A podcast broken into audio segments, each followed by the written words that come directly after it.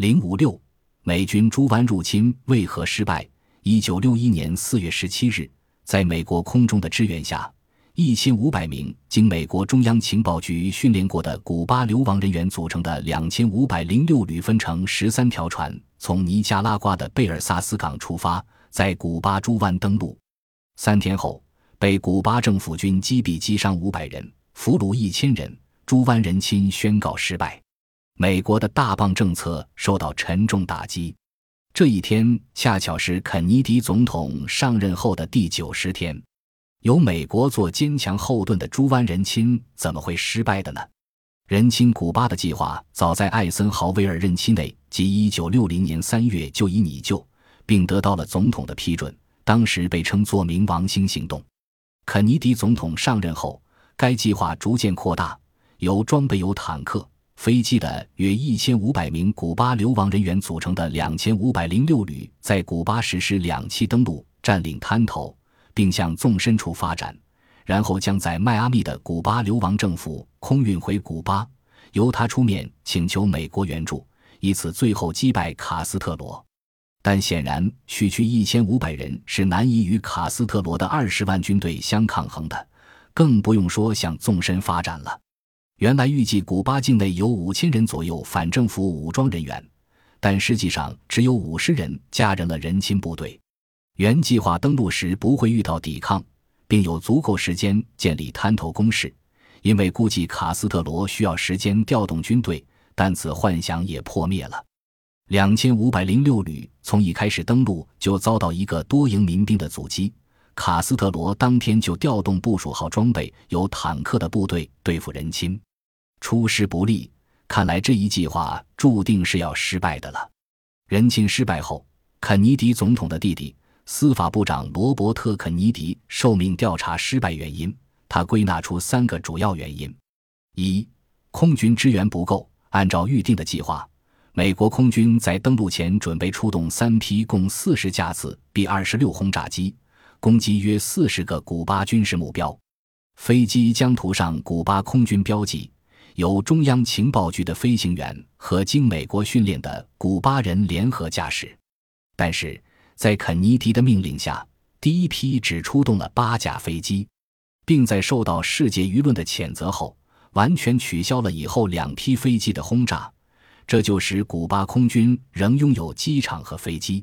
古巴空军原来共拥有六架 B 二十六轰炸机、四架 T 三三教练机改装的战斗机、三架英制海神战斗机。经受第一次轰炸后，古巴仍有一半军用飞机支援地面部队。并炸沉了人亲部队的两艘运输船，其中一艘装着弹药。后来，美军虽然派出了伯克汉号航空母舰上的战斗机，但由于只限于保护 B 二十六轰炸机和运输船只，不能直接向卡斯特罗的部队和飞机开火，因而只能跟看着人亲部队被古巴政府打得落花流水。因此，缺乏足够的空军支援是此次人亲的致命点。二。登陆地点不当，在预定的人亲计划中，特立尼达德是登陆地点，那离埃斯坎布雷山区较近，一旦守不住滩头阵地，即可转移到那儿展开游击战。但是在人亲计划执行前夕，登陆地点被匆忙另行确定在猪湾。由于对猪湾附近地形不熟，一艘运输船撞在珊瑚礁上，耽搁了登陆人员占领滩头的时间。登陆后。发现了更严重的问题，那就是萨帕塔沼泽地，这使部队无法展开，而只能据守在弹丸之地挨打。在以后招架不住，向埃斯坎布雷山区撤退时，又被沼泽捆住了手脚。三人亲计划可能泄密，卡斯特罗可能事先封闻人亲计划。人亲古巴计划早在一九六零年三月就已确定。并有两批近五十名受到特别训练的古巴人先行潜入古巴，以便与国内反卡斯特罗的抵抗力量相联系，使国内外反政府力量里应外合，紧密配合，协同作战。但这些人一潜人古巴，即被捕获。卡斯特罗由此可能得知人亲计划。为了配合猪湾人亲，中央情报局还企图暗杀卡斯特罗。派杀手在卡斯特罗经常光顾的饭店等候下毒，但偏偏那段时间卡斯特罗没有露面。有消息称，杀手本身为美国和古巴两边工作，可能泄露了暗杀行动。登陆前，美国新闻界也有意无意地透露了一点消息。《纽约时报》报道美国卷人古巴流亡人员的军事行动，而《时代》杂志则刊登了停在塔雷塔卢荣乌基地机场上的古巴反政府人员的飞机照片。在登陆前夕。美国派出八架 B 二十六轰炸机攻击古巴军事目标，更使卡斯特罗确信人亲在即，从而做好应变准备。由此可知，古珠湾人亲的失败是在所难免的了。轰炸机失踪之谜：一九八七年三月，苏联一颗人造卫星拍摄到的月球照片上，出现了一架第二次世界大战时期的英国轰炸机，它停放在月球的火山口上，照片清晰。令人不容置疑。